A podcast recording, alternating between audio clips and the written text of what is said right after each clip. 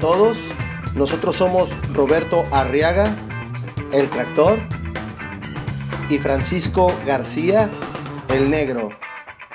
Y esto es Diálogos de Artes Marciales. Un podcast donde estamos invitando a personalidades que nos platiquen sus inicios, su trayectoria, su carrera, sus experiencias, sus proyectos por favor, compártanlo. Diálogos de Artes Marciales, el podcast.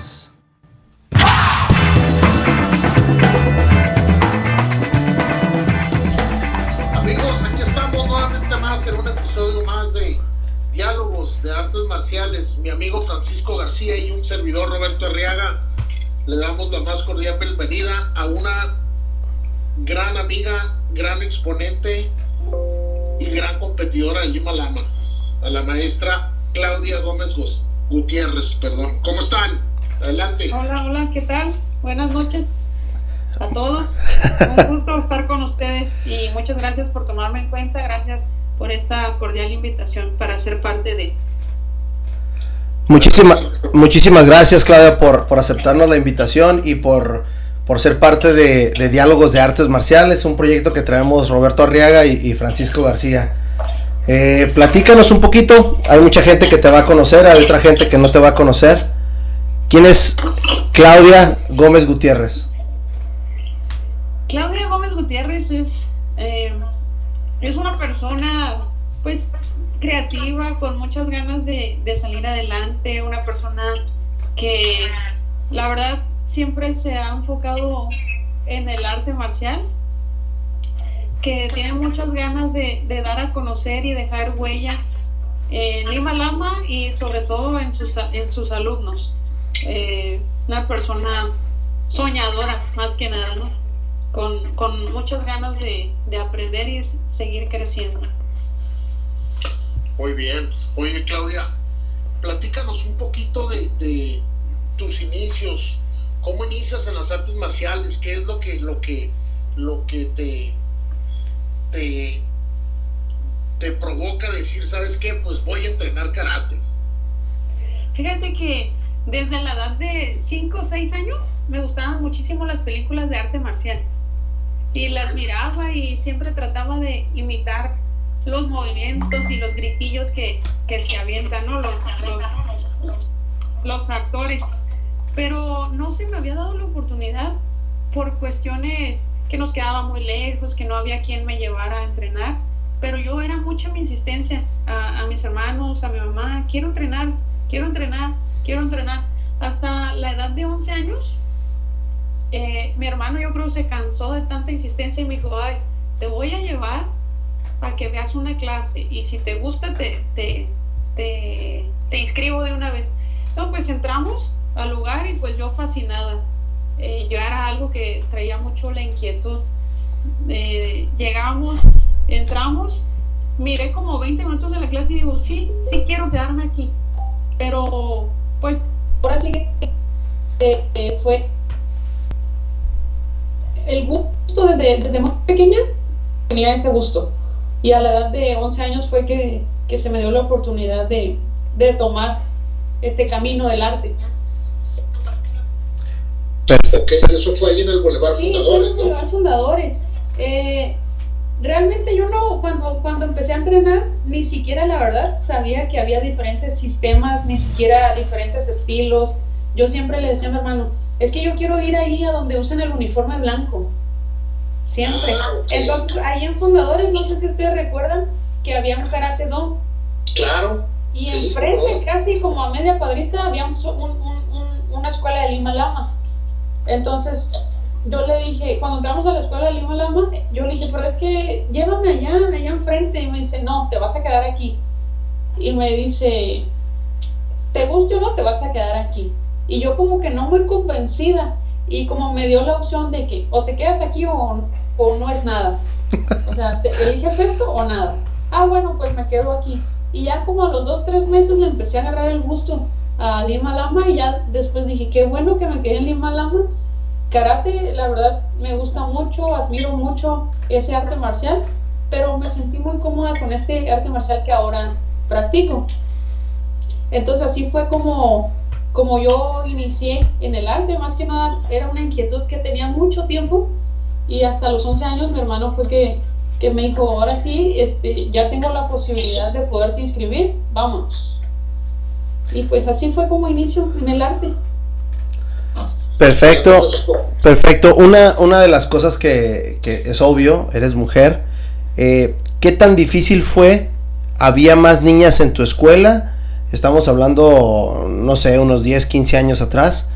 Eh, ¿Había muchas niñas en tu escuela o eras o, había muy pocas? La verdad que había muy pocas.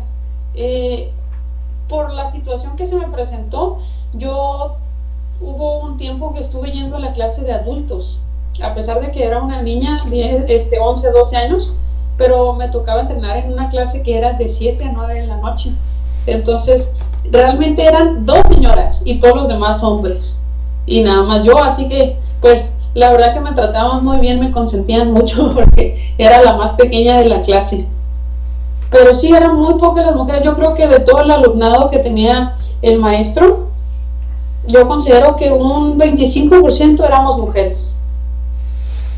Ok, ok. vaya, con el tiempo eso ha ido cambiando. Ándale, por eso, por eso era mi pregunta, ¿no? Porque creo que ahorita, creo que ahorita hay, hay más mujeres practicando, ya sea por defensa personal, por ejercicio, por cualquier, cualquier otro, otro motivo, hay más, hay más mujeres practicando. Y fíjate que, que yo lo he notado bastante porque el, el, del 100% del alumnado que tengo, yo creo que ni me lo van a creer, pero el 70% somos mujeres. Somos más mujeres que hombres. Este, incluso hay algunas clases que de repente digo, nada más un niño, y somos puras mujeres, pero también tiene mucho que ver eh, que como una mujer es la que está al frente del grupo, quizá también tiene mucho que ver eso, las niñas se sienten como más identificadas, también los padres de familia como con, con cierta, se identifican pues y por eso busca, a veces me dicen, es que voy buscando un lugar pero quería que la instructora fuera mujer, por eso llegué acá con ustedes. Pero sí ha ido cambiando poco a poco, de hecho, este, una de las cosas que, que en, en el estudio hacemos es promover los, de, los talleres de defensa personal para mujeres. Ahora que sucedió todo esto de, de los asesinatos que había y la situación tan peligrosa que estaba en el país, empezamos a promover varios grupos, varios talleres y tuvimos muy buena convocatoria en ellos. Sí, pero sí, sabes que sí le, sí le he hecho, yo creo, el, el, o le acertamos el hecho de que tú seas mujer y le des esa confianza, ¿no? Aunque en la vida real el, el hombre o el niño es más apegado a la mamá, eh, en, en, ese tipo de, situaciones, en la del karate, sí, sí creo que la niña se deja ir más por la, la instructora que es mujer, ¿no? Sí, yo creo que sí tiene mucho que ver. Incluso también es como un arma de dos filos. Porque hay, por ejemplo, yo adultos casi no tengo. Y los pocos adultos que tengo, eh, por ejemplo, cuando van a pedir información, si es un hombre entre 30 para adelante, me ha tocado que dice, pero es que ¿quién me va a enseñar? Ella, no, no, no, tiene un hombre, un instructor. ahora sí, el mercado del arte marcial es totalmente diferente. De acuerdo a la persona que lidera el grupo, es ahora sí como que el grupito de alumnos que se van formando. Bueno, es que, perdón, que los interrumpa, pero yo creo que de hecho es más, es, es, es la costumbre de ver más a un hombre enseñando karate, ¿no? Sí. O sea, en, todos los sistemas se identifica más el hombre que la mujer, ¿verdad? Entonces también uno a lo mejor como, como hombre no tiene la humildad de decir, ay, ¿a poco me va a enseñar ella? Así, afortunadamente, este, yo tengo a mi maestro ahí siempre y yo casi nunca doy la información, él es el que se encarga de dar la información, pero cuando llega algún hombre así con mentalidad mm, machista, eh, me ha tocado algunas dos o, tres ocasiones que el maestro dice, bueno, este, si, si tienes duda de la capacidad o del entrenamiento, pásale, que te explique una técnica y como que se quedan como que con la intriga y después regresan. Toman su, su clase y como que les cambia la, la mentalidad un poco. Oye, el, maestro Javier te pone a prueba todos los días o qué?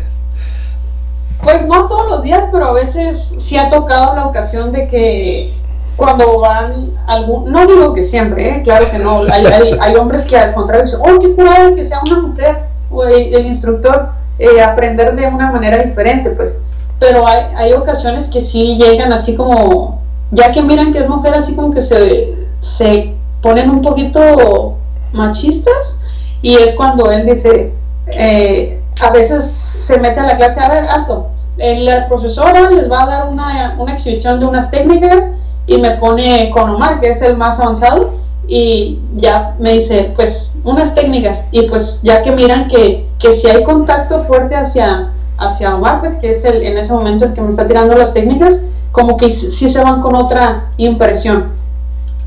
Claro, y como dice Roberto, ¿no? La mentalidad ha ido cambiando un poco y este, porque es difícil, yo no, yo no lo siento tanto ya como el machismo, pero es más el ego y, y más hasta cierto punto a veces la vergüenza que una mujer me vaya a enseñar algo, ¿no? Pero no debería, no debería, porque pues ahora sí como dicen, no, zapatero a tu zapato. Entonces, si es una mujer que ha estado involucrada en el arte por mucho tiempo, es normal, por ejemplo, eh, suele suceder, ¿no? Hay, hay cosas que a los hombres eh, se les da más, por ejemplo, eso de, de las estéticas, ¿no? ¿Cómo yo voy a ponerme con la mentalidad de que, ay, como un hombre me lo va a hacer? Quizá a veces eh, son habilidades que, que se les van dando a las personas. Entonces, por ejemplo, si yo ya me metí de lleno al arte y ellos no están en el medio, pues siempre pueden aprender de uno aunque sea mujer, no hay ningún problema. Bueno, eso es lo que considero. Pues sí, definitivamente tienes toda la razón, ¿no? Nada más que, así como dices, también el ego de nosotros como hombres puede, o sea, en el momento en que te ven dando clases ya cambia totalmente la perspectiva, ¿no? Y ya dices así como que, sí, a lo mejor no puede ser el ego, a lo mejor puede ser vergüenza también. También puede ser pena, muy cierto, totalmente. Entonces, entonces sí, y, y, y el temor a que hasta que me vayas a pegar. entonces, pues sí tiene mucho que ver eso.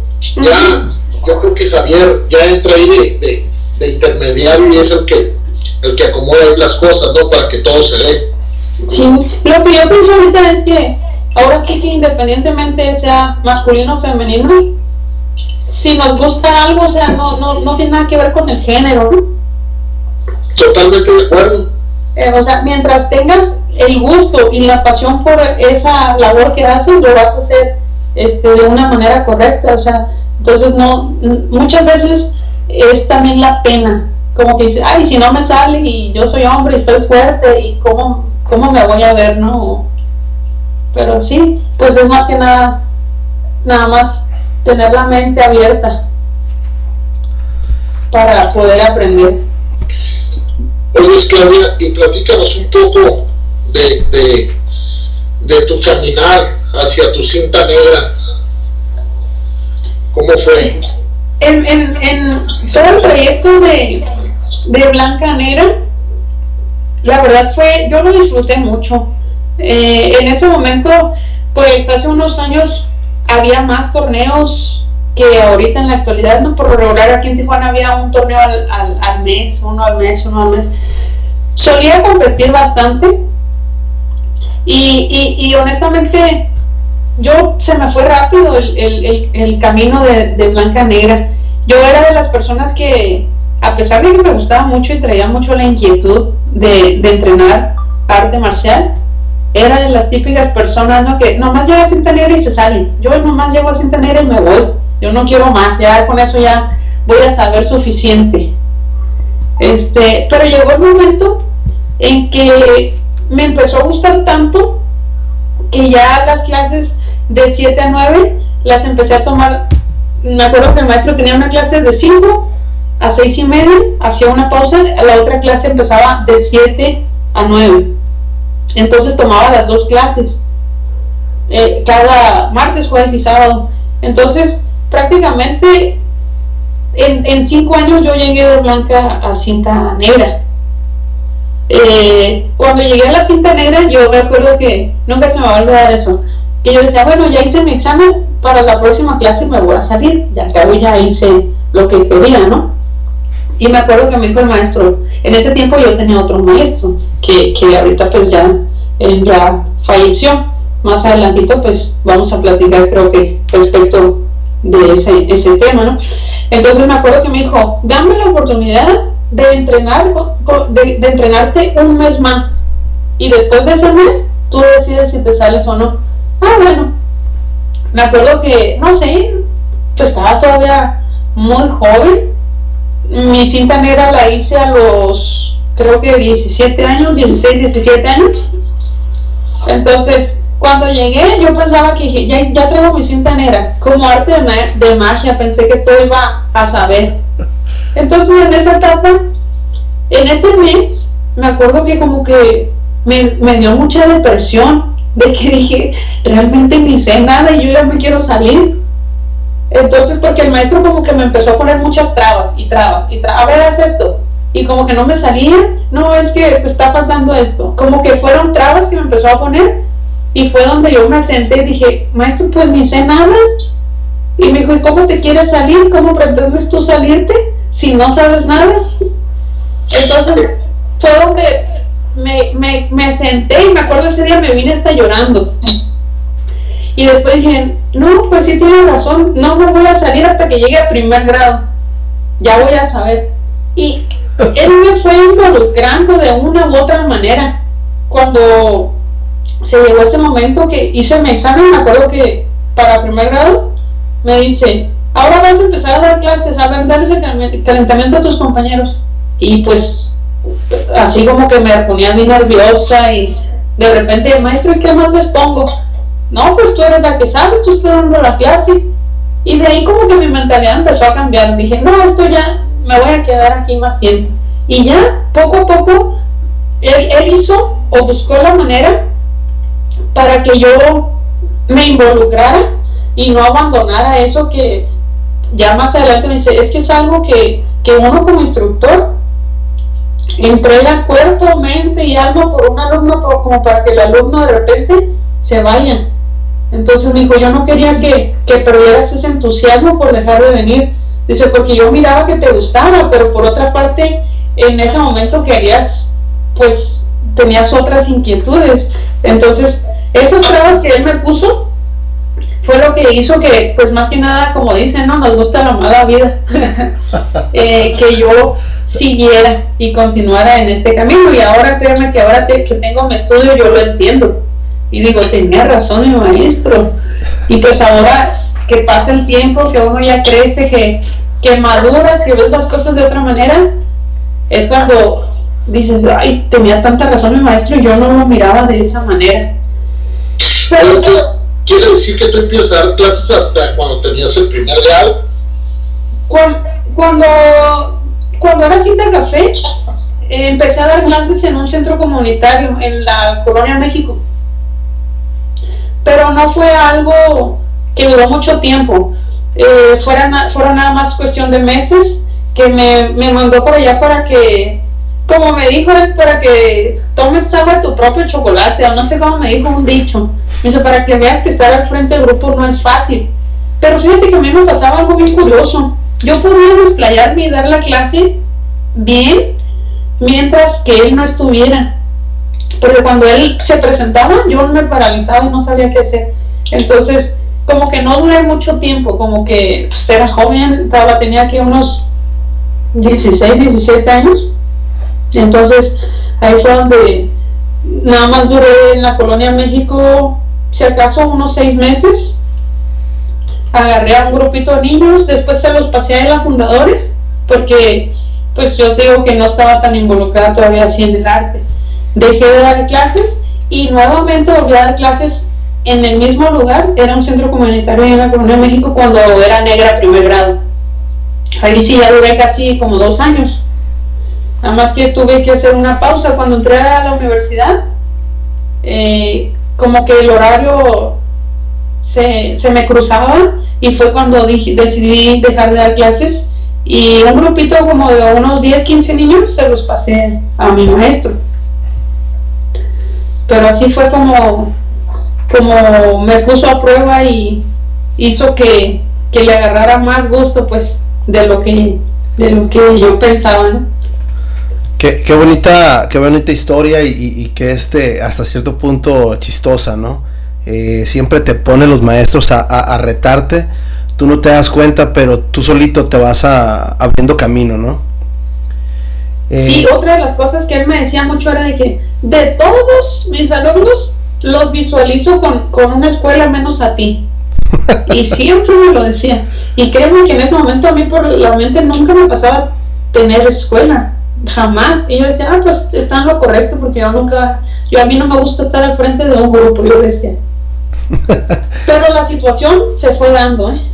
No, me imagino que te tenía terapiada a la inversa, es lo que, lo que, lo que estoy viendo, exacto, ¿no? y funcionó. Sí, mira, mírate ahora, ¿no? Claudia. Como, como dice, no, las mujeres somos contreras. Yo creo que si me hubiera dicho todo lo contrario, ahí estuviera eh, en, por otra área. Oye, Claudia, una vez que, que, nos platicas que ibas seguido a torneos y todo, eh, obviamente ya te descubriste que había más estilos y todo. Sí. ¿Qué, ¿Qué, te parece seguir en Lima Lama? ¿Qué es lo que te jala y te hace quedarte en Lima Lama?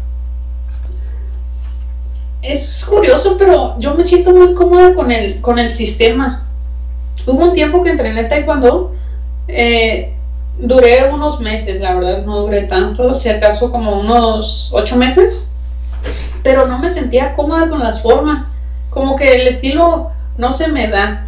Este, siempre he considerado y siempre he apreciado eh, todos los artes marciales, pues son muy buenos, cada uno tiene lo suyo, ¿no?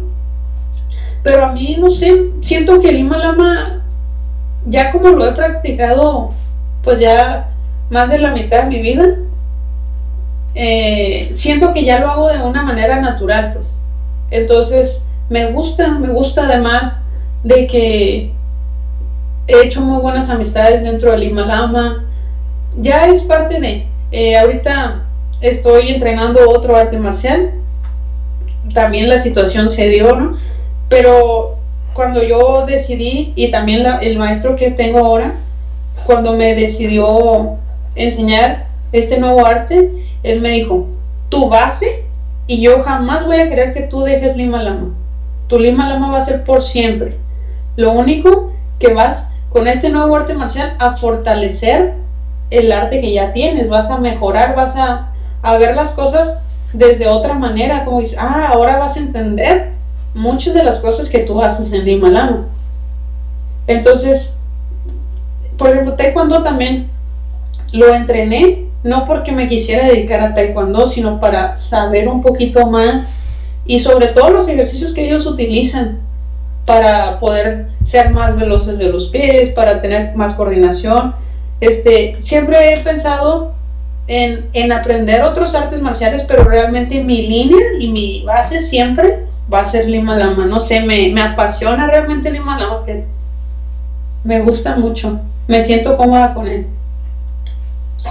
Sí, pues ya es tu, tu arte marcial primario, ¿no? Sí. Y, y es con lo que empiezas y es con lo que... Y pues, con lo que me voy a quedar siempre. Exactamente, ahí lo traes y, y, y no, y no, no hay manera de hacerlo un lado. Aparte que, que, te gusta y te encanta, pues entonces ya cuando traes eso, ese, eso, eso en tu sangre ya es muy difícil hacerlo un lado, ¿no? Sí, me gustan la, las formas, son como fluidas, más, no sé, simplemente como que siento que, que me, en, en sí el arte marcial, ese me, me siento cómoda.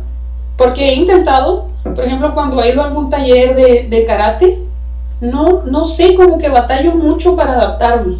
Quizás la falta de práctica. Sí, no, y aparte el Lima es un sistema suave, ya cuando ves, eh, empiezas a entrenar un sistema más fuerte, créeme lo que, que batalla. Es adaptarse. Y, sí, batallas bastante, los movimientos de cadera, son muchas cosas que, que, que, en un sistema suave no se utilizan y en un sistema fuerte ya dices, chin, ya me atoré aquí. Sí, Entonces sí, batallas. Sí, como que uno tiene que tener cierta afinidad con, con el arte que practicas, ¿no? Claro. Porque a mí me puede gustar mucho judo, me puede encantar, pero quizá no se me da.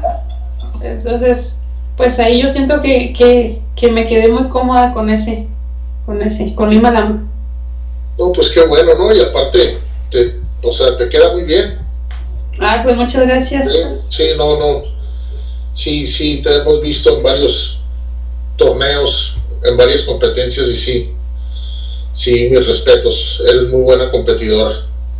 Muchas gracias. Realmente uno nunca se siente listo para las competencias. Siempre que hay una competencia, eh, pues me pongo a entrenar y digo, Oye, es que todavía no, no estoy lista, me falta, me falta, me falta. Pero eso es lo bonito pues de, de esta profesión, que siempre tienes algo que mejorar, siempre algo que aprender, algo que corregir. Y pues es, siempre hay que darle continuidad a eso. Oye, Claudia, platícanos un poco de cómo, cómo nace lo que ahorita es Claudia Karate Studio. Bueno, ya les platiqué un poquito de, de, de mis inicios. Yo inicié con, con, el maestro Ricardo Arba, ahí en Fundadores. Ok.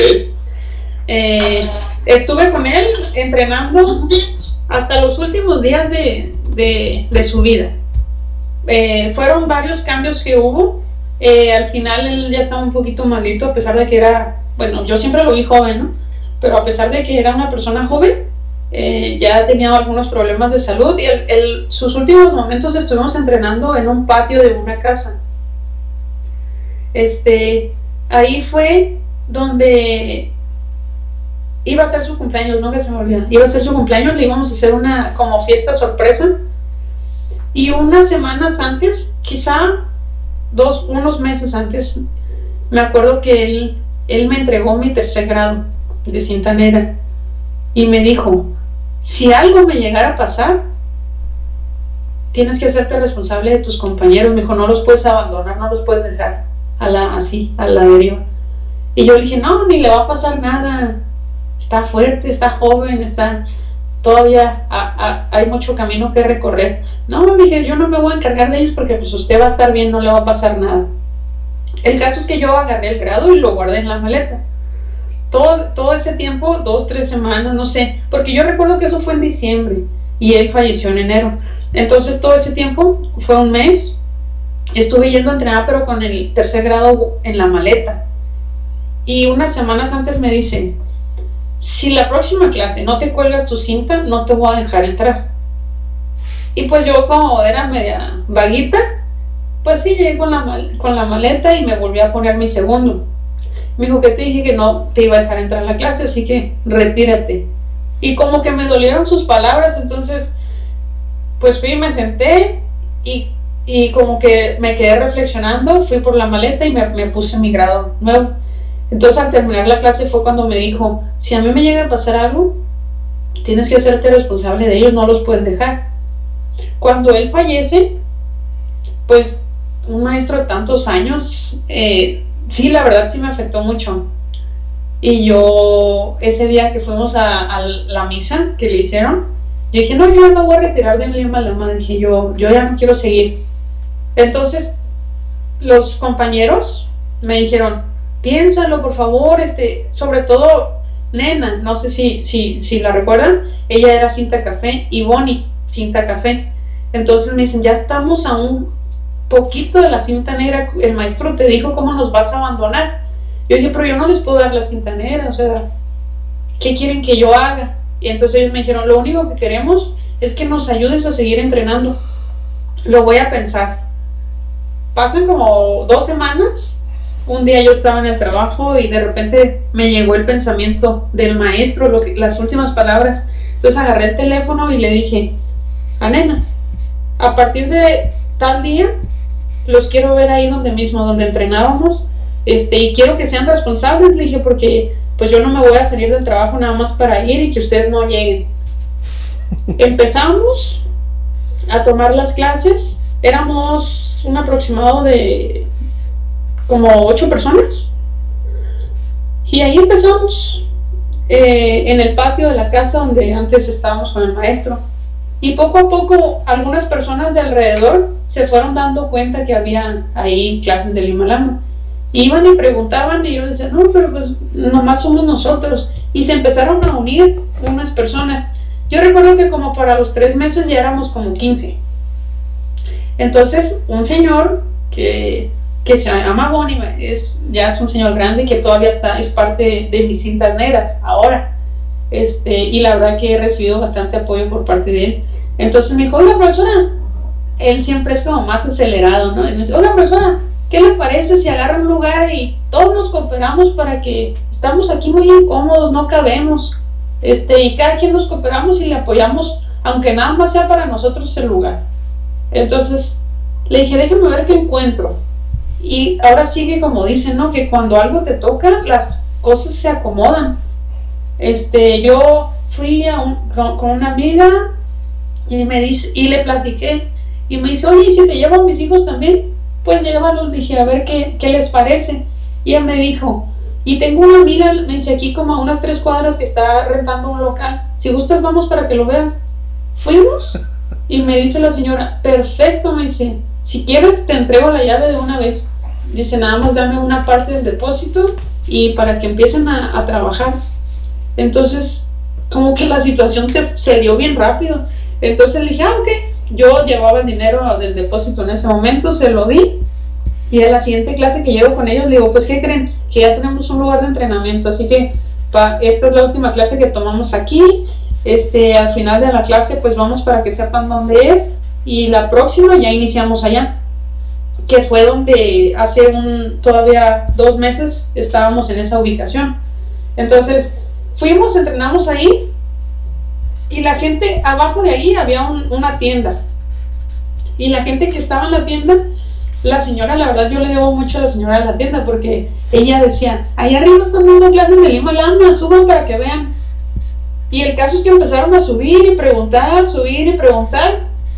Y no duró mucho tiempo, la verdad, las cosas se dieron súper, súper rápido. Cuando de repente yo agarré ahí un 2 de mayo.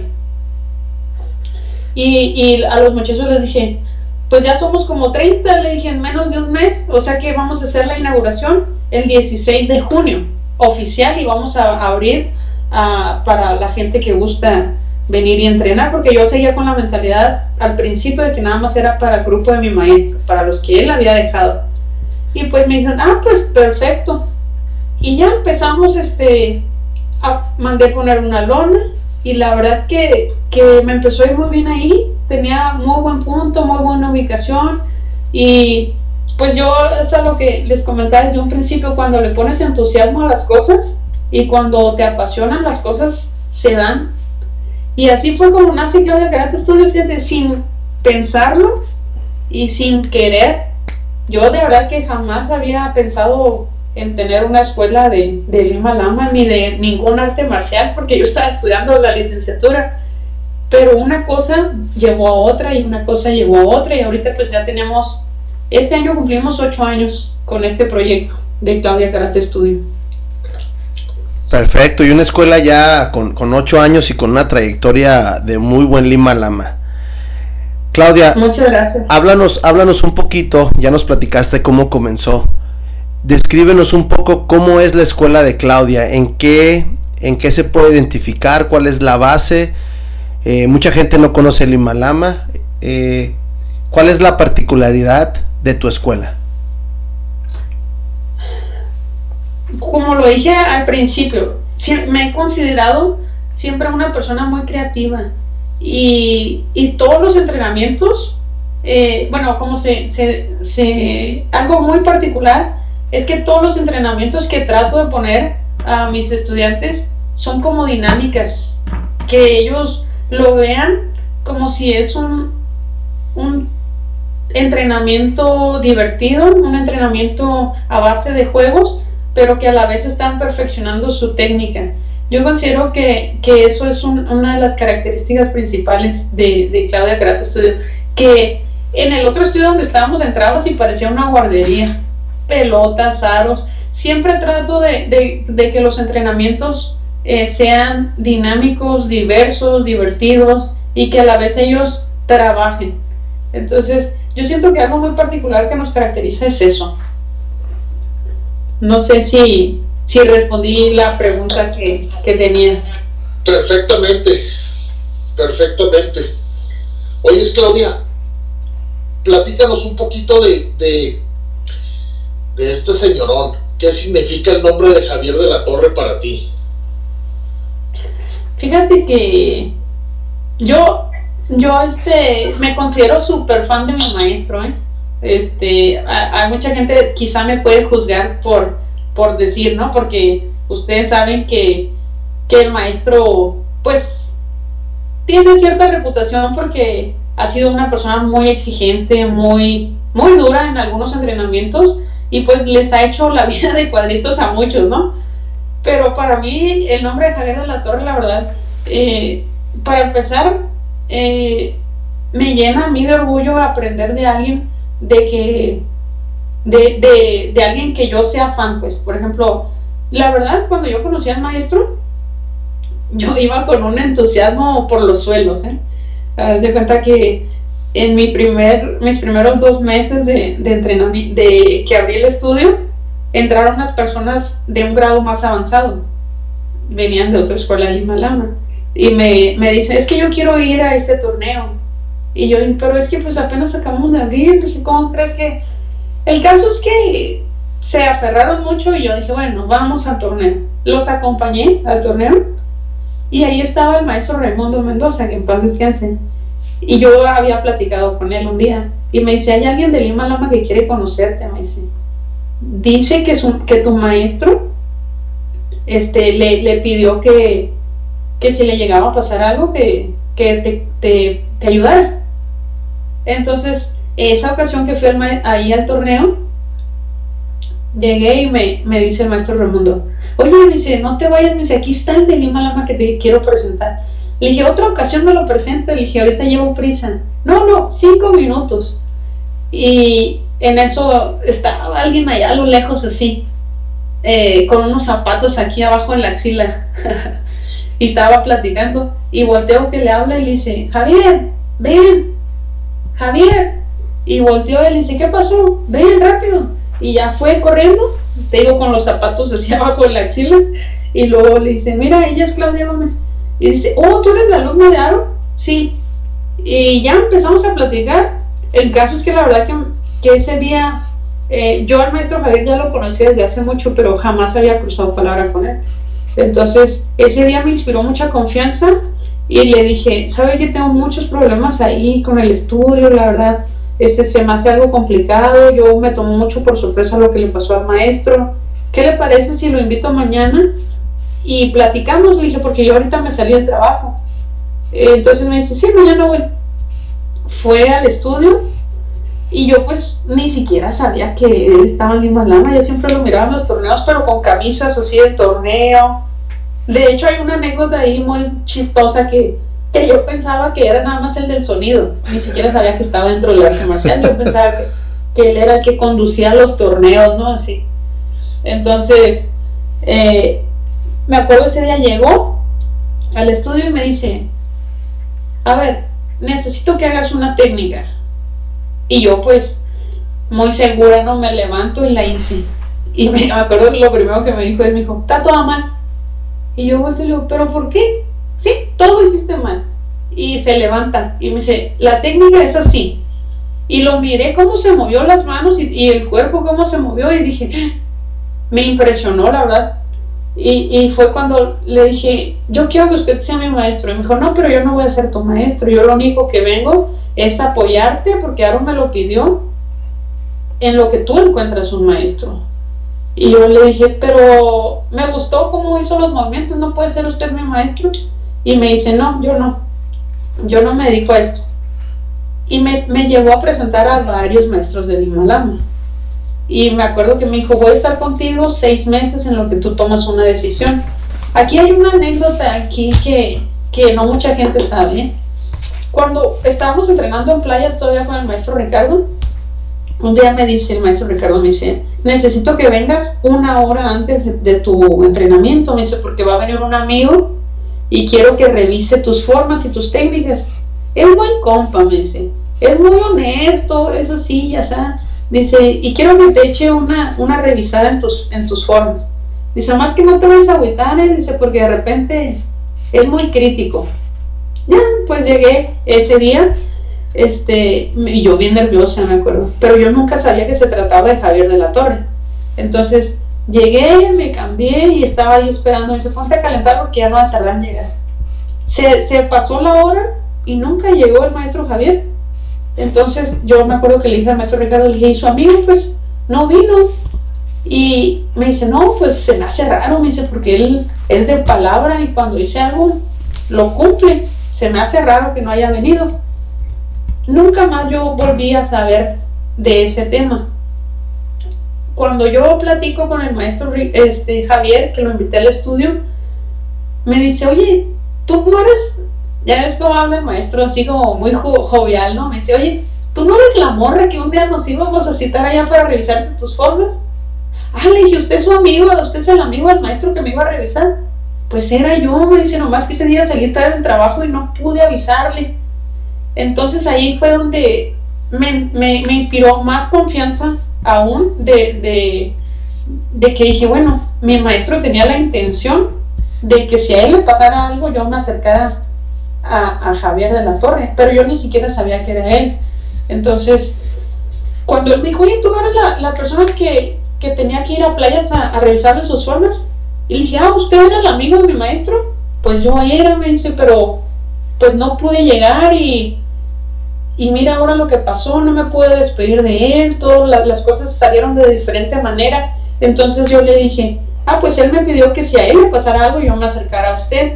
Así que, pues, ¿qué tal si usted quiere ser mi maestro? Y me dijo, no, yo ya te dije que nada más te voy a presentar a varios maestros de Lima Lama que yo, te, que yo considero que, que te van a apoyar mucho y tú eliges se pasaron los seis meses y me acuerdo que me dice, ¿ya tienes tu decisión? Sí, ya. Y ya me dice, bueno, al salir de, de las clases nos vamos a ir a, a, platicar y me dices cuál es tu decisión para ir y, y, ya entregarte con tu nuevo maestro. Ya le dije, ya decidí, yo quiero que usted sea mi maestro. Y me dice, no, pero ya te dije que yo no puedo. Y el caso es que se hizo del rogar, ¿eh? me, me costó como un año y medio convencerlo para que fuera mi maestro. Y pues han sido muchas anécdotas y muchas cosas que hemos vivido, la verdad, el maestro Jael me ha impulsado a crecer mucho. Yo siempre tenía en la mente que, este, de que el arte marcial nada más era aquí en Baja California, pero pues él me ha impulsado tanto que, que ahora sí que ya me di el gusto de ir a competir hasta España, gracias a la motivación que, que él me dio. Y pues la verdad, espero que, que pueda seguir siendo mi maestro mucho tiempo más.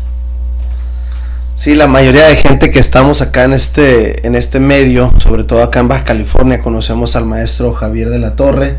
Y sí, lo ubicamos a veces como la persona atrás del micrófono, ¿no? Las anécdotas que, que, que cuentas este, son muy, pues muy chistosas. De hecho, no sé si te acuerdas o, que un torneo que hizo mi maestro Ricardo, en un flyer del torneo le puso y animador del torneo Javier de la Torre. Entonces yo por eso siempre creí que era la persona que, que dirigía nada más el sonido. Jamás pensaba que, que era maestro del arte. Y muy buen maestro, la sí, definitivamente uno de los, uno de los, no sé si pioneros, no conozco mucho la, la, la trayectoria del Lima Lama, bueno, los principios creo que sí los conozco, pero sí una persona con mucho fundamento del Lima Lama y que conoce el sistema. Cuéntanos un poco, Claudia, de ese viaje a, a este, España y, y, anduviste paseándote un rato también. Eh, y, y, y, platícanos un poco qué es Lima Lama World United. Me aventé tres semanas por allá, pero las disfruté mucho, la verdad. Pues mira, en, en el viaje a España eh, era un viaje que se me dio ahora sí que muy repentino este, yo había tenido la intención de estar en, en, una convención de World United, pero, pero yo miraba muy lejos la posibilidad de que fuera a España. Este, en ese momento el maestro Nibardo Sánchez me habló y me dice, oye, este, tú eres muy buen exponente del arte, necesito que vayan más mujeres, que esto, que lo otro. Y, y por cierto, por ahí me, me hicieron como seleccionada de World United para ir a competir para allá. Eh, ser parte de, de, World United, la verdad que después de ese con, congreso, lo que te decía que muy buenos amigos han, han nacido. El, el, el hecho de estar en un congreso y sobre todo en otro país se hace sentir la, la hermandad muy bonita. Por allá también el maestro Nibardo me, me dio la oportunidad de, de, dar como una clase a todos los muchachos de World United. Y la verdad que fue una clase muy imponente porque el hablar diferentes idiomas, había muchachos de Alemania, de, de unos de Inglaterra, de ahí mismo de España, de Estados Unidos, entonces eh, yo el pasar enfrente y en español dar una clase a veces fue un poquito complejo el explicarle sobre todo a los alemanes, oye, pero no, no hablaban ellos inglés, puro alemán, entonces, pero fue muy bonita experiencia. Creo que, bueno, eso es la, el dato que, que, yo tengo más, no sé, ¿no? De, de Baja California, eh, creo que me atrevería a decir que soy la, la, la primera, mmm, sobre todo de Lima Lama, que va y compite hasta, hasta aquel, eh, hasta aquel continente europeo. No sé si quizá yo esté mal con el dato, lo que sí he sabido que, que de, de Baja California, pues soy la del Himalaya, pues la persona que más lejos ha, ha ido a competir y, y creo que eso me, me, ayudó mucho a impulsar mi carrera, porque después de que regresé de allá, allá me tocó este, competir con una muchacha de, de México muy buena, eh, la verdad. Este, está muy fuerte ella en el, en el lado de Federación Mexicana de Himalaya y afortunadamente pues eh, salimos victoriosos de, de, esa competencia. Pero eso fue lo que hizo que la carrera impulsara porque creo que no mucha gente creía en mí antes de eso. Eh, y de ahí la gente empezó a tomar más mi trabajo en serio. Eh, y de ahí pues también he hecho muy buenas amistades y muy buenas relaciones en World United. Eh, por ahora tengo el cargo de tesorera de la organización y es una organización que si, si, si ustedes eh, pues se pueden analizar la historia del maestro Nevardo es, es un apasionado total de Lima Lama, ¿no? Realmente mm, todo lo que hace es por amor al arte y siempre está visualizando y viendo qué proyectos él tiene en mente hacer una organización muy sólida y, formar una selección de World United, a dejar algo en grande, como él dice. He tenido la, la, la oportunidad de platicar con él muchas ocasiones y me dice, mira, yo ya voy de salida, el arte marcial yo ya lo hice mucho tiempo, pero yo lo que quiero dejar son bases sólidas para ustedes, para las nuevas generaciones. Yo no gano nada, porque realmente es una organización te podría decir que casi casi sin fines de lucro. Entonces me dice, todo lo que hago, hasta pongo más de mi bolsa que con lo que yo gano de la organización, pero yo lo que quiero es que el, el Lima Lama quede lo más puro que se pueda. Entonces, eh, eso me ha ayudado a relacionarme con, con las personalidades pues grandes de, de Lima Lama. Yo la verdad estoy muy contenta de estar en esa organización porque eh, pues como te digo, me ha ayudado a, a crecer y, y, sobre todo considero que mucha gente de World United me ha brindado su, sus palabras de que vamos muy bien, que sigamos trabajando, que sigamos con ese entusiasmo, que se nota la, la calidad técnica que, que, tenemos y eso, pues sobre esas palabras la verdad que me, me motivan. Vale la pena cada esfuerzo, vale la, la pena cada sacrificio y es donde donde dices, hay maestros muy reconocidos que te digan esas palabras así como que ya para mí es un gran logro eso. Pues sí, en efecto. Y Nibardo pues es uno de los de los grandes exponentes de, de Lima Nama, ¿no? Que a través de los años pues ha hecho muy buen camino en todo, en todo el arte marcial, ¿no? Y, y es una persona muy reconocido, yo creo que que no, no estatal ni, ni, ni, ni, ni a nivel nacional, ¿no? yo creo que mundial. Sí, el que practica Lima Lama y no conoce el nombre de Aníbal Sánchez, la verdad, creo que no es de Lima Lama. Definitivamente, ¿no? Sí. Oye, Claudia, y a pesar de que tus bases son Lima Lama y has pues has practicado algunos otros sistemas.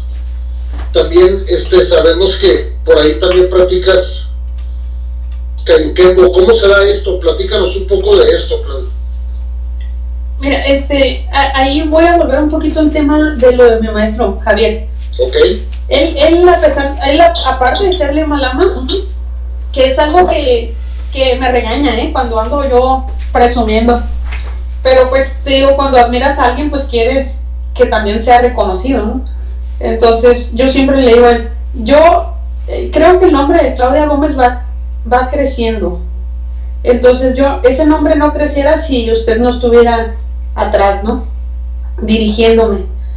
Entonces, él, además de ser este, cinta negra quinto grado Lima Lama, es cinta negra primer dan en, en Taekwondo y hace dos meses recibió el quinto grado de Kayukemo.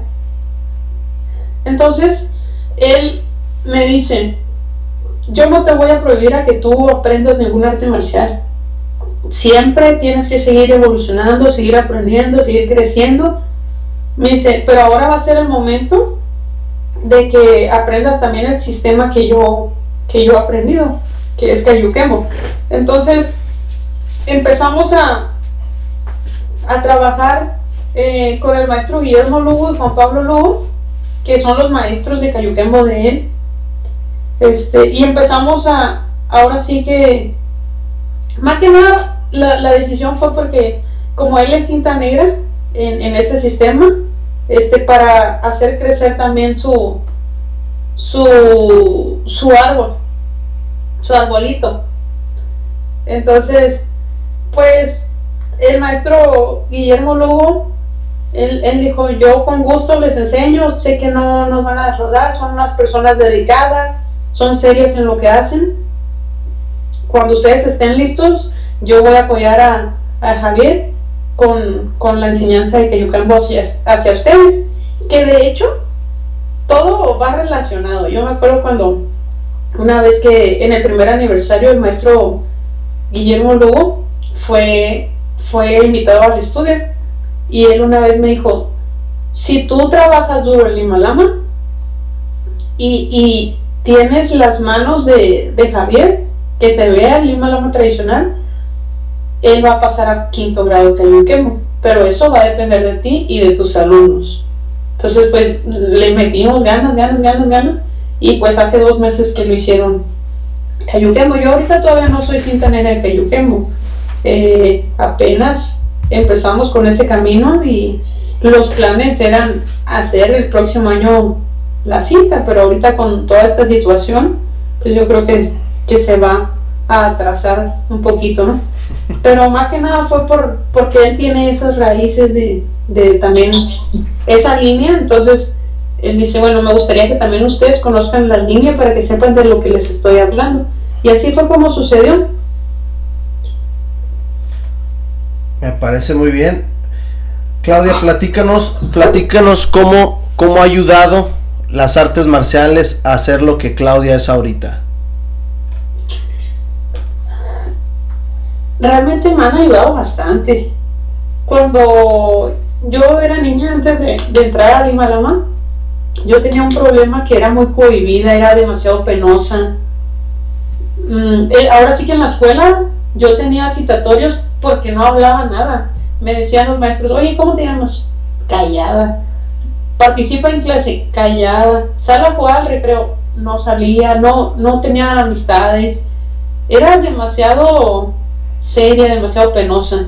Eh, yo creo que eso es uno de los cambios que, en los que más me ayuda el arte marcial. Ahora, yo me pongo a analizar, de la clave, yo sé que era una niña, pero ustedes saben que hay niños que desde chiquitos son bien sociables, amigueros, nada penosos. Entonces yo me pongo a analizar cómo era antes del arte y cómo soy ahora.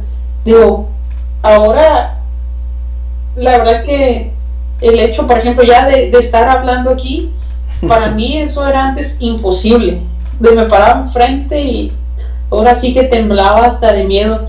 Y ahora me, me puedo parar enfrente de un grupo grande sin problema alguno. Creo que me ha dado seguridad, que me ha dado confianza, que me ha hecho una persona muy, observa, muy observadora. Antes de verdad que yo caminaba así como los caballos, ¿no? hacia enfrente y no volteaba a ningún lado, pero era por la misma pena. Entonces, una de las cosas que, que más me, me gustan es eso, que me ha dado la seguridad para ahora sí que ir enfrentando cada obstáculo, cada reto. No les voy a decir que estar enfrente de, de un grupo eh, sea fácil, sino que ahora respiro, digo, lo que venga. Y era algo que yo me acuerdo que mi mamá me decía, ¿cuándo irás a cambiar? ¿Cuándo irás a tener amigos? ¿Cuándo irás a tener amigas? era demasiado seria. Entonces, para mí, yo me quedo con esa parte del arte, de lo que más me ha dado seguridad, confianza, autoestima. ¿Sí? Pues, sí, sí, de hecho creo que ese es uno de los principales factores de de cualquier arte marcial, ¿no? Esa es una de las cosas que yo creo que toda la gente, pues sí, sí estamos de acuerdo en eso. Te, hace, más, te hace más seguro de ti mismo, te, hace más responsable. Hasta ya dices, no, mañana me tengo que levantar temprano porque tengo que hacer esto, tengo que hacer lo otro. Entonces sí, sí, sí notas el cambio. Yo empecé a notar el cambio cuando era cinta azul este, eso de las competencias, fíjate que a veces dices, hay una competencia, mano, pero es un gran reto. La, me acuerdo la primera competencia que tuve, eh, moría de miedo, yo no quería ni ir, hasta ese día amanecía enferma. Y me acuerdo que dije, no, no, ya te habías, ya te habías echado el compromiso, tienes que ir. Me ayudó mucho las competencias a ir canalizando esa energía, a, a ir eh, a levantar la frente, a levantar la cara, al pararme enfrente de los jueces, al decir mi nombre, todos esos detalles que a veces los piensas que no son importantes, al final dices, ay, todo esto contribuyó a ser la persona que ahora soy. Sí, indiscutiblemente, ¿no? Muchas veces yo, eh, de hecho, siempre ves a una persona que va a competir y no la ves igual. Cambia. Sus facciones de la cara cambian, su forma de ser cambia, su actitud cambia. En ese momento te transforma, ¿no? Exactamente. Es, es totalmente diferente. Sí, sacas, totalmente diferente. sacas ese plus que estaba muy escondido en ti. ¿Y de dónde? No sé, pero lo sacas porque ya tienes ahí el compromiso y la responsabilidad enfrente, ¿no? Pero muchas veces, yo por eso le digo a los papás de mis alumnos, tienen que mandarlos a competir, tienen que hacerlos que ellos se enfrenten ante una situación eh, de nervios, de miedo, porque la vida es así, o sea, no todo va a ser color de rosa, a veces vas a triunfar, a veces vas a fracasar, a veces vas a aprender, pero cada una de las lecciones te fortalece. Cada una te hace, eh, pues ahora sí que subir ese escaloncito y cada una te da un, un aprendizaje diferente. Entonces, la vida no es fácil, digo. Y sí, porque hay papás, la verdad, que, que a veces es que no, no, o sea, que no soporten que sus hijos pierdan. Y yo creo que se preocupan más los papás que los hijos, ¿no? A los hijos en ese ratito están tristes y al rato se les olvida y los papás se quedan con esa frustración. Digo, Señor, señora, tiene que aprender que la vida es así. O sea, a veces no vas a conseguir el trabajo que quieres a la primera, tienes que ser persistente, tienes que luchar. La vida pues no es color de rosa, te vas a enfrentar con fracasos, con limitaciones, con trabas, con chismes, con lo que sea. Entonces tienes que aprender a tolerar todo eso para cuando en un futuro, eh, ahora sí que saber en afrontar las, las trabas que la vida te pone, porque a veces uno tiene suerte y consigue las cosas fácil, pero a veces, a veces no, que es la mayoría de los casos, ¿no? Siempre todos queremos tener el mejor puesto, todos queremos tener lo mejor, pero muchas personas luchan por conseguir eso, o sea, tienes que tienes que aprender a a controlar todo todo eso porque por eso le digo, mándelo, si pierde no importa, él ya aprendió algo él ya es diferente después de esa experiencia. Entonces, todo eso contribuye a, a, crecer, a mejorar, a, a, tu seguridad. Claro que sí, y es, y es muy agradable escucharte desde que empezamos la entrevista o la plática, cómo conforme pasa el tiempo de tu vida eh, fuiste cambiando tu forma de ser y ahorita escucharte la madurez y, y compartir la experiencia que tú has estado viviendo. Platícanos un poco o, dinos cuál ha sido la mayor satisfacción de Claudia competidora o alumna. Mm, la, mayor satisfacción, pues,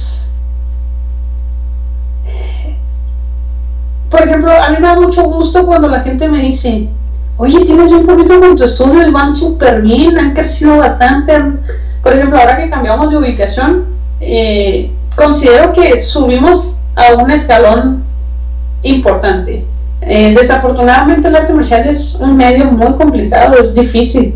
Entonces, muchas veces uno tiene que hacer un cambio, pero en vez de un cambio grande, por la situación tan difícil, te vas a, a un estudio un poco más pequeño.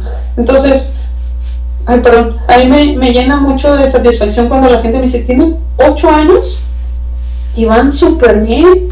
Eh, has hecho lo que no mucha gente ha hecho en, años, en 15, 20 años. Entonces para mí esas palabras la verdad que me llenan de, satisfacción. Otra de las cosas es que aquí en, Tijuana no, no, ¿verdad? Pero por ejemplo cuando ido a las convenciones en Ciudad de México, o cuando digo las competencias, a, mí me, a veces hasta me sorprende que llego y dice, oh, la profesora Claudia Tijuana me me da una foto con usted. Y me dicen, ah, mi hijo admira mucho su trabajo, la siguen todos sus videos, la siguen en las redes sociales. Eh, a veces ni yo me la creo, la verdad. Porque pues llego acá y otro mundo, ¿no? Este, entonces, el hecho de que la gente me ubique fuera de la ciudad donde yo radico, este, me, me, me da a entender que, que vamos por buen camino. Entonces a mí me llena mucha satisfacción que, que a veces ha sido la inspiración para, para muchas personitas, sobre todo adolescentes que están en el medio de Lima Lama. Y, y pues eso me llena de orgullo de, de que dejo un mensaje positivo y que les transmito a ellos las ganas de seguir superándose, de salir adelante. Y pues, como te decía, también el, uno de los logros eh, allá en España pues fueron tres primeros lugares. Eh, creo que no muchas personas tenemos la fortuna de, ir hasta allá a una competencia.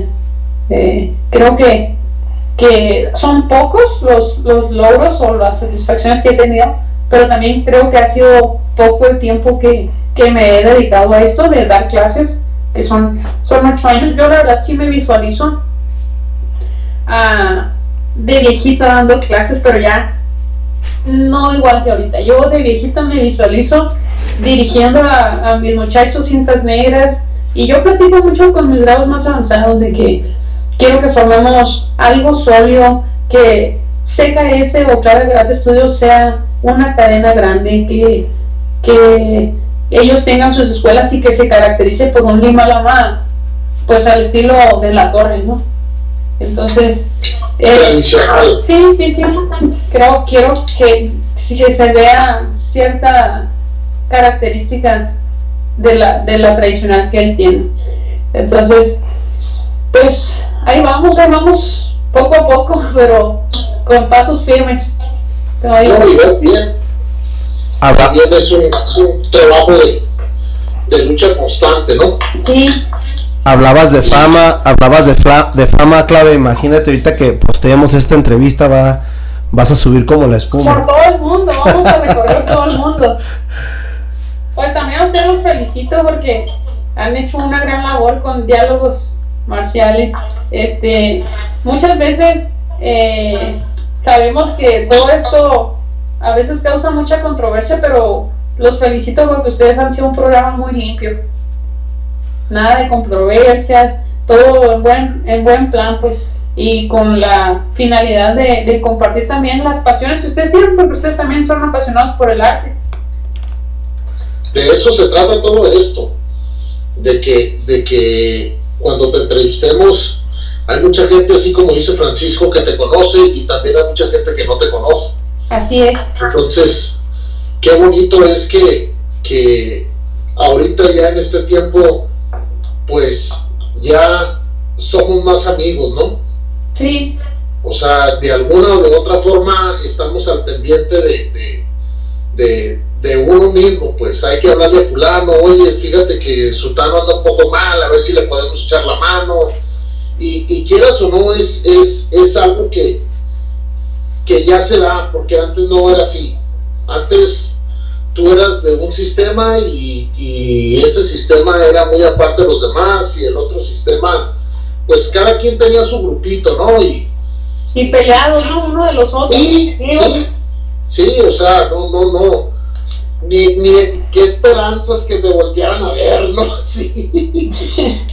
no, y así era, pues ahorita llegas a un torneo y platicas con... con todo, sí. Y, y a mí me, me gusta mucho el, el ambiente, fíjate, me, me siento a gusto. Como me dice el maestro Fred, es que no te han tocado la, los, los, las broncas, por eso estás contenta, me dice, porque te hubiera tocado cuando era meramente tradicional, no podías ni voltear a ver a la otra escuela porque ya pensaban que les estabas tirando pleito. Sí, yo creo que eh, a, a, Francisco y a mí todavía... A usted sí le tocó. Sí, a nosotros sí nos tocó eso. Sí. No, nos, nos, nos, sigue tocando, pero, pero sabes una cosa, clave, y creo que lo, lo vivimos en la convivencia contigo esta vez que fuimos al compit, es eso, simplemente tener los pies sobre la tierra y olvidarte del ego, ¿no? Sí. Eh, al final de cuentas nos pasamos un bonito, bonito torneo, via eh, manejamos, no sé, dos, tres horas y, y, y convivimos muy bien, sanamente. Sí, y me gustó, fíjate que, que nació eso de ir al compir, de que, oh, ¿con quién me puedo ir? Y ustedes, pues amablemente me dijeron, vente con nosotros. Y, y nace, ya nos, ya nos conocíamos, nos saludábamos, creo, jamás habíamos tenido ningún inconveniente ni nada, ¿no? Este, pero de ahí nace una amistad bonita, de un torneo, pues, de compartir ese, ese momento. Y pues me, me dio mucho gusto, la verdad me divertí mucho con ustedes, eh, íbamos platicando cosas de, del mismo arte marcial, pero interesantes. Fue una convivencia muy bonita, independientemente de la competencia. No, fíjate que aparte llevaba muy buen chofer, ¿eh? Sí, y muy buena porra. sí, estuvo, estuvo, estuvo interesante ese, ese viaje. Que por, ahí, que por ahí nuestro amigo Roberto se hizo pemo, ¿no? Sí, te estaba esperando, ¿eh? Te estaba esperando. Ahí tengo todavía las evidencias del Facebook. Sí, ahí quedaron, ¿no? Oye, amiga, platícanos algo que has aprendido o visto del arte marcial que, que, que ya no será muy seguido. Mm, un arte marcial que no sea muy seguido por ejemplo, lo de puntos de presión. Siento que es algo interesante, pero no mucha gente maneja. Entonces, puntos de presión, que es, hace que mmm, ando mal con las fechas, pero creo que el año pasado, o no sé si fue este, creo que fue este año. No, fue el año pasado, ¿verdad, Francisco? Que anduve por ahí en un seminario con el maestro Larios, ¿no? En, en puntos de presión. Fíjate que. La verdad, que se ve tan sencillo cuando lo miras. Dices, ah, está facilito, es una técnica básica. Pero encontrar el punto, eh, ahí viene toda la complicación. Pero la verdad muy interesante y no es muy común. Creo que, pues yo nada más ubico a, al maestro Larios y a otra persona que, que lo hace, pero no, no, no considero que sea un arte tan común. Que no, es un arte que no mucha gente enseña. Sí, eh, creo que fue el año pasado, eh, que por cierto no pudimos ir, teníamos ganas y todavía tengo muchas ganas de tomar ese curso con el maestro Larios. Pero sí, la, la mayoría de las la mayoría de las artes marciales están basadas en eso. Simplemente no se te explica o, o no se te introduce bien, pero pero sí, la mayoría de las artes marciales está basado en eso, en tus puntos de presión y cómo saber sobre todo desarrollar tu técnica, ¿no? Pero sí, qué bueno que lo, qué bueno que lo, que lo remontas. Me tocó la, la, pues ya no sé si es buena suerte o mala suerte que me agarró de, de costal el maestro Larios. Sí, ustedes, ustedes fueron a San Luis, ¿no? Sí, a San Luis. Sí, porque me acuerdo que eh, aquí en Tijuana se nos complicó un poco y nosotros no pudimos ir. Pero sí me acuerdo que ustedes se fueron a San Luis. Y este, este, en abril tenía el maestro Larios una fecha aquí en Tijuana con el maestro París Payán también, de, de Limalama. Pero desafortunadamente pues se, se complicó con toda esta situación. Pero la verdad que sí, está muy interesante el tema. Próximamente tam- también nos lo vamos a jalar para acá para que nos platique toda su, su travesía con ese, ese arte, ¿no? Sí. Claudia, Y además pues e- es este una personalidad muy reconocida internacionalmente. No, y muy sencillo, ¿eh? Una persona muy sencilla, muy accesible. Sí. Claudia, Respetos para el maestro. platícanos qué, qué motivación tiene Claudia. Eh, nos has platicado o nos fuiste platicando en, la entrevista o en la plática eh, cómo empezaste casi casi de renegada de no querer ni siquiera terminar tu cinto negro, aventaste tu primer grado eh, y has ido escalando, escalando, escalando. Ahorita, el día de hoy, ¿qué motiva a Claudia a seguir adelante con esta escuela, con este proyecto que sigue creciendo ¿eh? y va a crecer más?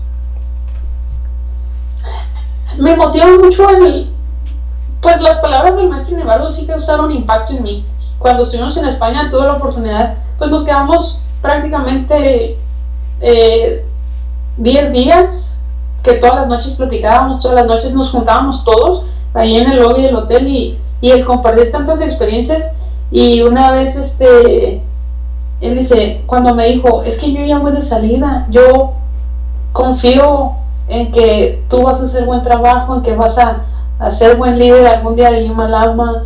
Este, entonces él me planteó algunas ideas y, y, y de allá viene la, la intención de formar eh, CKS o Clara Creación como una cadena sólida. También otra de las personas que yo admiro mucho es al maestro Gerardo Reyes de IMOA. Y siempre he analizado el cómo tiene su organización tan estructurada. Y tuve la oportunidad de platicar con él hace creo que ocho años. Y me dice si tú quieres hacer una organización así tienes que llevar estos principios a cabo entonces porque él me preguntó fue una pregunta bien difícil que me hizo ¿cómo te visualizas?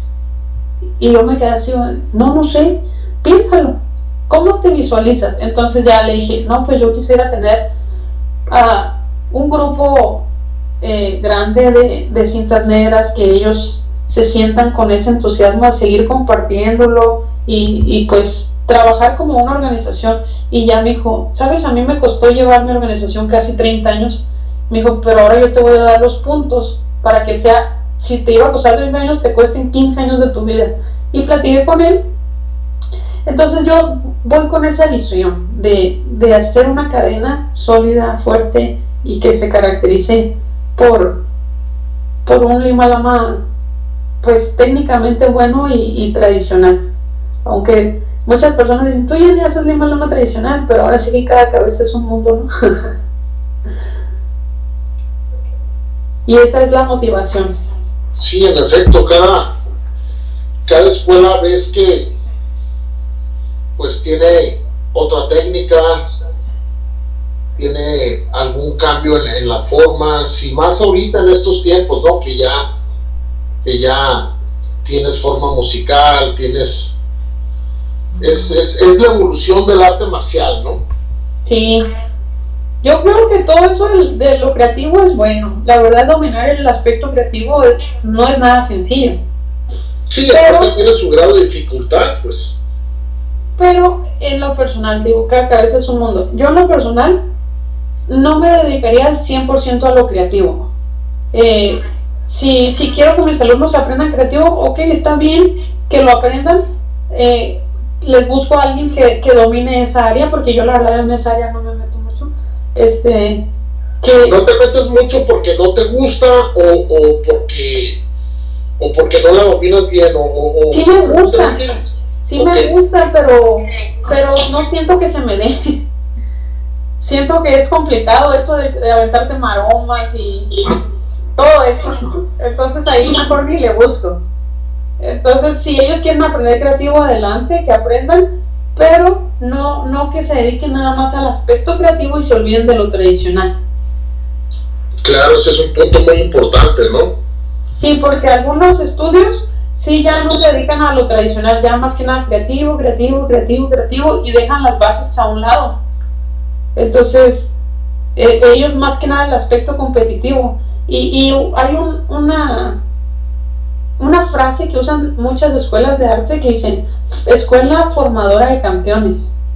Yo, yo nunca uso esa palabra, yo siempre le dije a nuestro jefe, nosotros no vamos a ser formadores de campeones, vamos a ser formadores de artistas marciales. Entonces, eh, yo no uso mucho esa, eh, no uso esa frase formadora de campeones, pero sí me gustaría ser formadora de artistas marciales. ¿Qué conlleva eso? Eh, poner tu granito de arena para que haya como dicen, los niños son el futuro del país, que, que haya niños con valores, con principios, responsables, educados, que en el arte marcial te enseñan a no pegar fuera. Entonces, eso creo que va a ser una mejor sociedad. Entonces, formadora de artistas marciales. Uy, qué, qué interesante la, la respuesta a esa, ¿no? En realidad, sí, eso es lo que, lo que no, no nada más México, yo creo que todo el mundo necesita, ¿no? Sí. Y ahí en el estudio, eh, desde el momento en que entran, la verdad, sí soy muy juguetona, como les decía en los entrenamientos, soy muy juguetona, soy muy bromista, eh, pero así como también soy juguetona, también soy exigente. Y desde el momento en que llegan, ¿sabes? Desde el momento en que llegas tienes tu primera regla. ¿Cuál es? Saludar. Buenos días, buenas tardes, buenas noches. Esté quien esté. Si nada más estoy yo o haya padres de familia, es tu primera regla. Entonces desde ahí, el otro día me dice una mamá de un alumno, me dice, profesora, me dice, quiero darle las gracias. Y le digo, ¿por qué? Dice, porque llevé al niño al dentista y entró y dice, buenas tardes. Y la gente volteó así como, ay, ya tenía mucho que no miraba una, una situación así. Y luego me dice, pero yo sé que usted les, les enseña que tienen que decir buenas tardes y a veces dice a uno como papá, la verdad se nos olvida. Dice, por las prisas del trabajo y eso, y me... Entonces, desde ahí ellos ya tienen su primera regla, desde el momento en que entran, buenos días, buenas tardes, buenas noches. Y de ahí empieza toda la disciplina. Tienes razón, eso, eso es, es básico, ¿no? En, en, el arte marcial y en, y en la formación de cada alumno. Sí, muchas veces.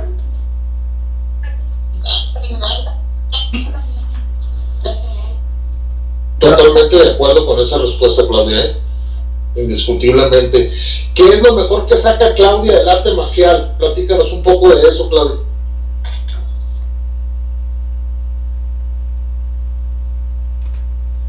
Bueno, Roberto.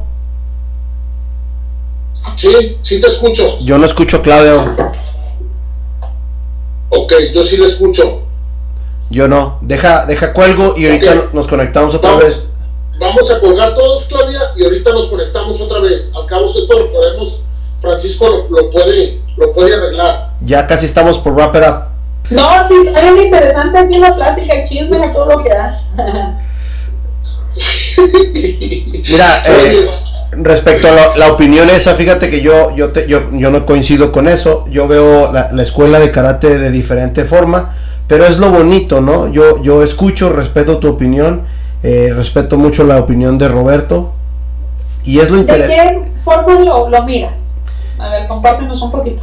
Es que, híjole, eh, yo vengo de una escuela donde siento que la educación va desde tu casa y nosotros sí. como escuela marcial le vamos a enseñar arte marcial.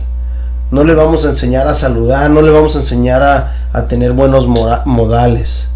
Y eso es algo que, que, que, no voy a hablar mal ni bien de mis, de mis alumnos o de mis compañeros, pero se nos olvida, tanto como papá, como hermano, como tío, se te olvida. Y, y es algo que sí yo noto que eso sí, los valores del ser humano se han ido perdiendo. Entonces, conforme lo que tú comentas, ¿no? Y creo que, que ah, no sé si, si tú te acuerdas, Claudia, como empezamos de niños, obviamente lo hemos estado platicando, y, y, el papá, y más bien el maestro, antes era nada más se dedicaba al maestro, nada más era el maestro de artes marciales. Hoy, hoy te involucras en, en, ser psicólogo, no nada más del niño, termina siendo psicólogo, hay veces hasta del papá, porque tiene problemas, porque tiene esto, y, y dices, oye, este, yo era maestro de artes marciales, y te conviertes en un todólogo, ¿no?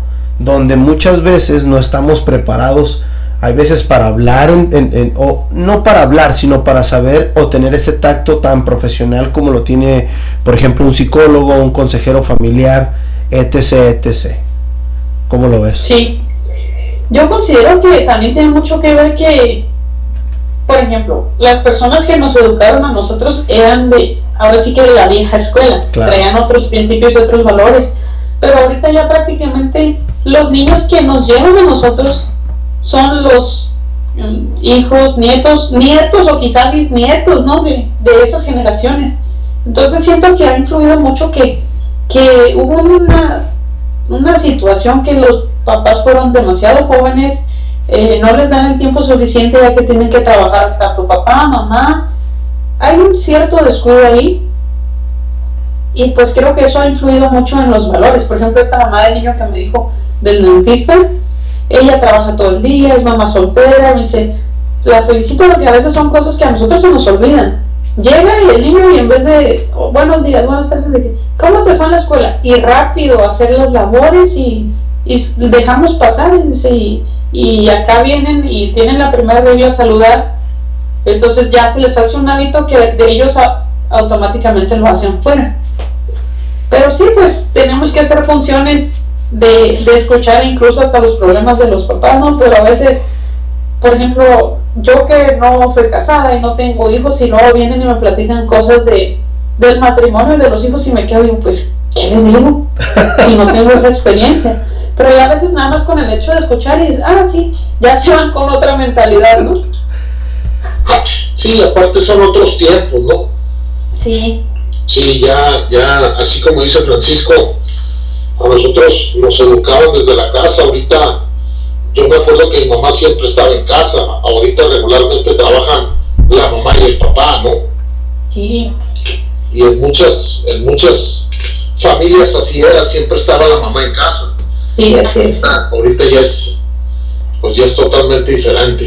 Sí, desafortunadamente son generaciones diferentes y, y pues a veces, afortunadamente no es el caso de los niños que tengo ahí, pero a veces voy por la calle y me toca ver niños que casi casi quieren golpear al papá, a la mamá por un berrinche y, a veces, ay Dios, ni cómo ayudarle, pues si es el papá y no puede hacer nada, digo, ni, ni para qué me meto, ni para qué se mete uno, ¿no? Cada quien educa a sus hijos como quiere, pero creo que, que sí ha ido cambiando bastante todo eso, los principios y valores. Sí, sí, nos toca, nos toca a nosotros los, los, los maestros de karate, de artes marciales, reforzarlos, ¿no? Reforzarlos y sobre todo que, que aprendan a ayudar a la demás persona, ¿no? Eso es algo muy importante. Claudia, desgraciadamente nos podemos pasar aquí mucho tiempo. Eh, déjanos un mensaje que Claudia quiera compartir con la gente que nos va a conocer, que nos va a empezar a conocer. Un mensaje personal. Así es. Este, pues que que luchen por sus sueños, que que Ay, ahora sí que me trabé ahí, ¿eh? pero es una, una, una respuesta que, como dices, no tenemos tanto tiempo y te podrías pasar mucho rato dando tu respuesta, ¿no? Pero pues que luchen por sus sueños, que, que le echen ganas a la vida, que la enfrenten con la mejor actitud, que no se den por vencidos, que mm, cada situación, que ahora sí que cada situación, por más difícil que sea, tiene una solución. Y pues que están en el mejor deporte o no en el, están en el mejor camino que, son las artes marciales que, que no lo dejen. Que así como yo era de berrinchuda y que decía que lo iba a dejar este, al final de cuentas se terminó siendo parte de mi estilo de vida que lo hagan parte también de, del estilo de vida de las personas, que, que trae grandes satisfacciones y grandes amistades. Y pues muchas gracias a ustedes por, por escucharme, por la invitación y pues hacernos más famous, ¿no? Sí. y no es carrilla, y no es carrilla. Sí, sí, sí, no, pues esa es la idea. De hecho, este, estamos muy, pues muy contentos y muy agradecidos porque hayas aceptado, ¿no? De, de alguna manera, eh, pues poderte robar un poco de tu tiempo y hacer esta entrevista. Fíjate que yo en lo personal, pues quiero agradecerte este, este, este tiempo que nos diste a Francisco y a mí por, por tan interesante entrevista. Francisco, Igual nada más. Igual nada más agradecer y sobre todo felicitarte a ti y al, y al maestro Javier que no se nos no se nos esconde pero lo vamos a agarrar ya muy pronto también y, y agradecerte también eso felicitarte por el buen trabajo que estás realizando los dos en, en- en equipo también este tus alumnos avanzados que los conozco muy buenos y la mayoría de tus alumnos se nota el trabajo. Uh, uno que ya tiene experiencia en esto, eh, ve a tu alumno hasta el más nuevo y, y- y como tú lo, lo, lo mencionaste, ya traes un- tu propio estilo y, y se nota, eso es, eso es algo no fácil de hacer. pues es algo de, de, sobre todo trabajo de ellos mismos, ¿no? Uno nada más les da los, las herramientas y ahora sí, como les digo, ahora les toca a ustedes perfeccionarlo. Uno nada más es el guía. Pero, pues, muchas gracias por todo y, y, y creo que en algunas respuestas me extendí bastante, así que una disculpa. No, no te preocupes, estuvieron muy interesantes. Muy, muy, muy, muy bien.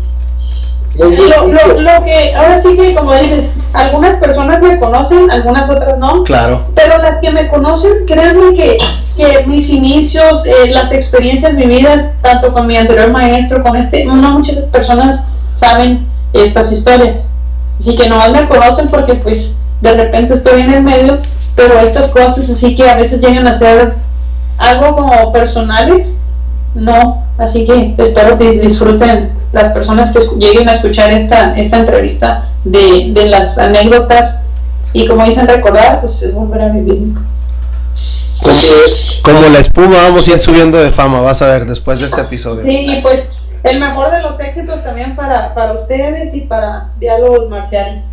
Y están haciendo un buen trabajo, tanto en el arte como en esta conducción. Tuvieron una iniciativa muy buena y positiva. Muchas gracias. Vámonos, Muchas Roberto. Gracias, amiga. Hasta Amiga, ya luego. nos vamos. Muchas gracias, Claudia. Francisco. Gracias a ustedes.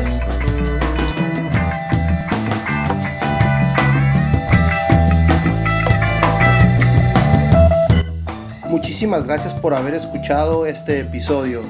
Síganos en nuestras redes sociales, Facebook, Diálogos de Artes Marciales, Instagram, Diálogos Marciales. Por favor, compártanlo, denle like.